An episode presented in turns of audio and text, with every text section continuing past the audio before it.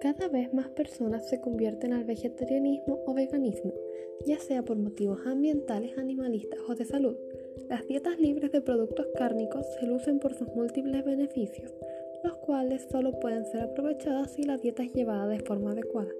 Soy Natalia y a continuación, en esta breve sección de podcast, les hablaré sobre estas dietas, sus beneficios, sus distinciones y cómo llevarlas a cabo de una forma correcta.